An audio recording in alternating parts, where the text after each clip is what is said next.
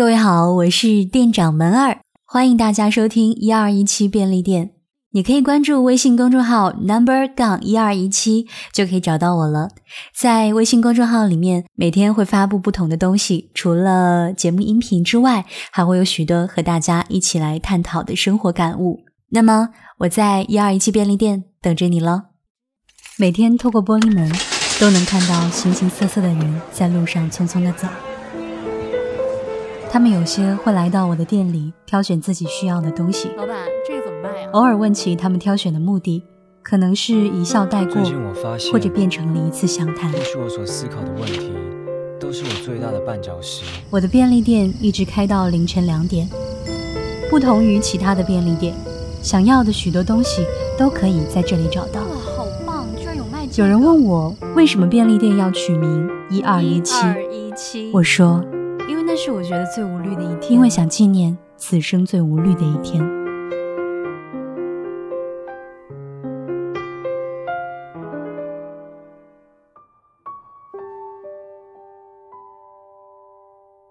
一二一七便利店附近有一所大学，还有一所高中。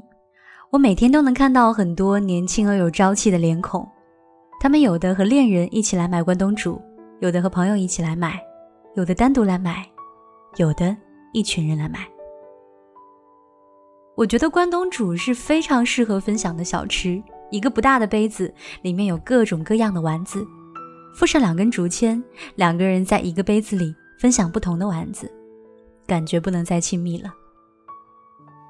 在那么多一起买关东煮的人里，我对两个女生印象特别深刻，她们是一对好朋友，都是爱玩爱笑的女孩子。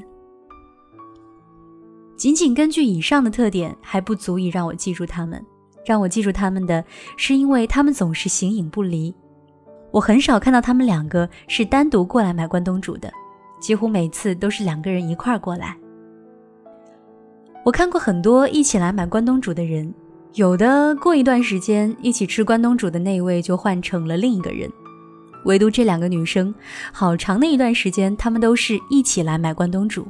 然后在窗边的小桌子找个位置，一起谈天说笑。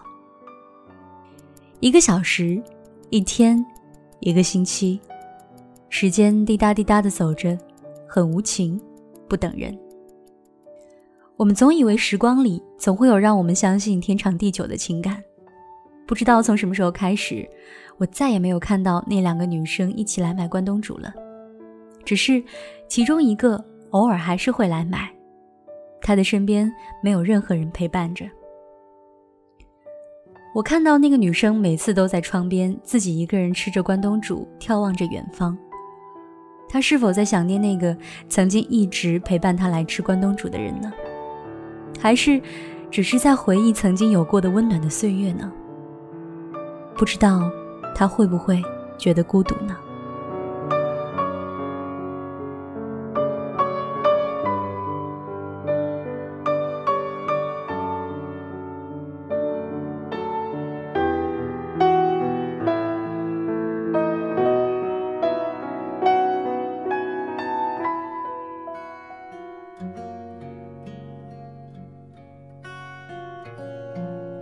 最近路过电影院，都会看到一部电影的预告片。那部电影是《七月与安生》。我在电影院徘徊了好一阵儿，最终还是没有选择看这一部。我猜想，这个故事逃脱不了大陆的青春友情片的套路吧。可是现实中哪有那么多爱恨情仇、知己情人呢？就连分别和淡忘，都是无声无息的。我和香香是大学的同班同学，我们一见如故。虽然不在同一个宿舍，但是我们一起上课、吃饭、逛街，形影不离。我们有分享不完的小秘密，有谈论不完的男生明星八卦，也有吵不完的大架小架。遇见香香是在开学报道的第一天，她的父亲帮她搬东西上宿舍，刚好遇到我在宿舍收拾东西。她从隔壁宿舍过来和我打招呼，然后发现我的宿舍只有我一个人在。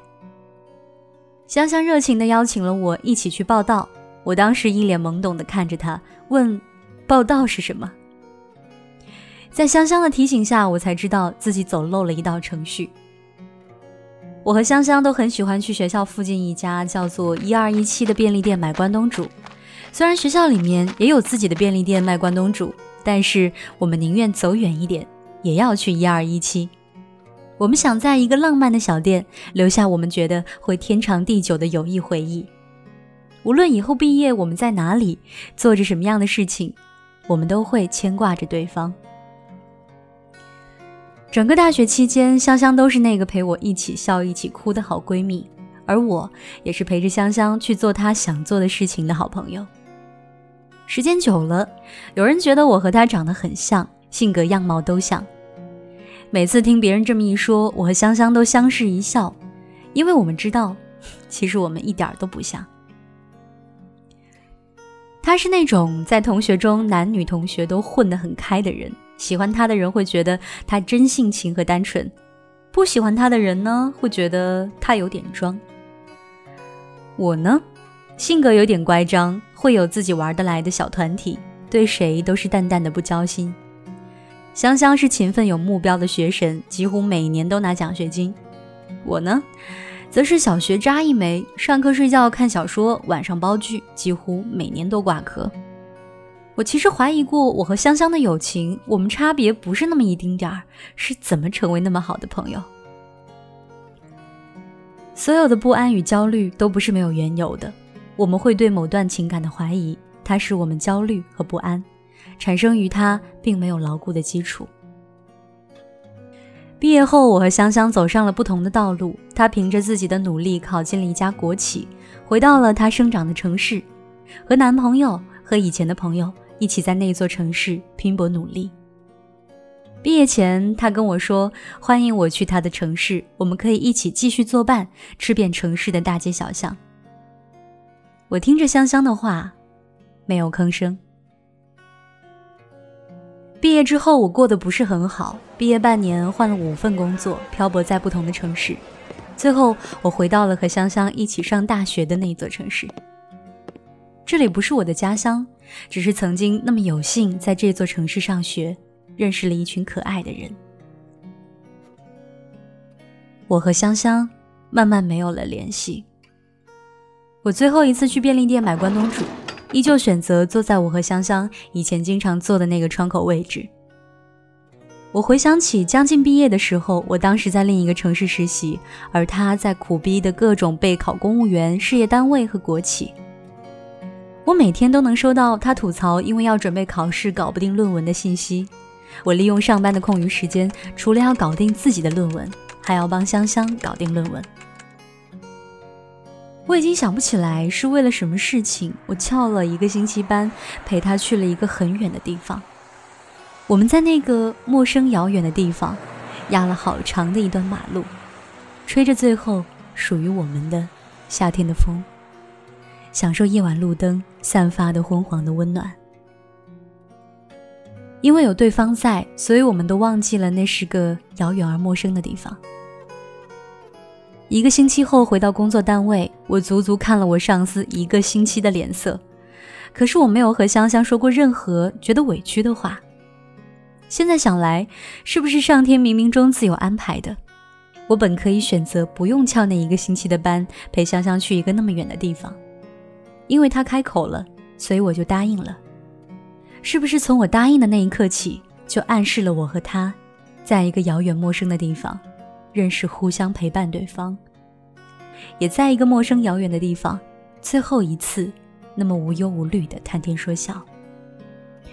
是不是人与人之间的开始、完结，都有安排呢？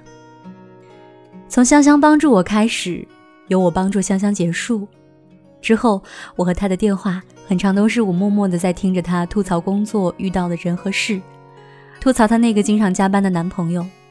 我始终附和着他用来吐槽的幸福生活，没有倾诉过我漂泊在外的委屈和难受。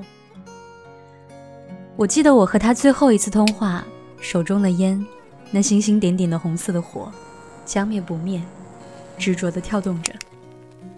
我脑海突然响起一个矫情的声音：从什么时候开始，你不再是陪我一起哭、一起笑的那个人了？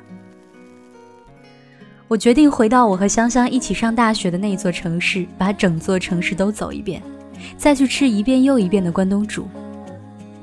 我吃着关东煮看着窗外熙熙攘攘的人群已经想不起那最后一次和香香通话是哪天了。是白昼还是黑夜呢？一辈子能有多少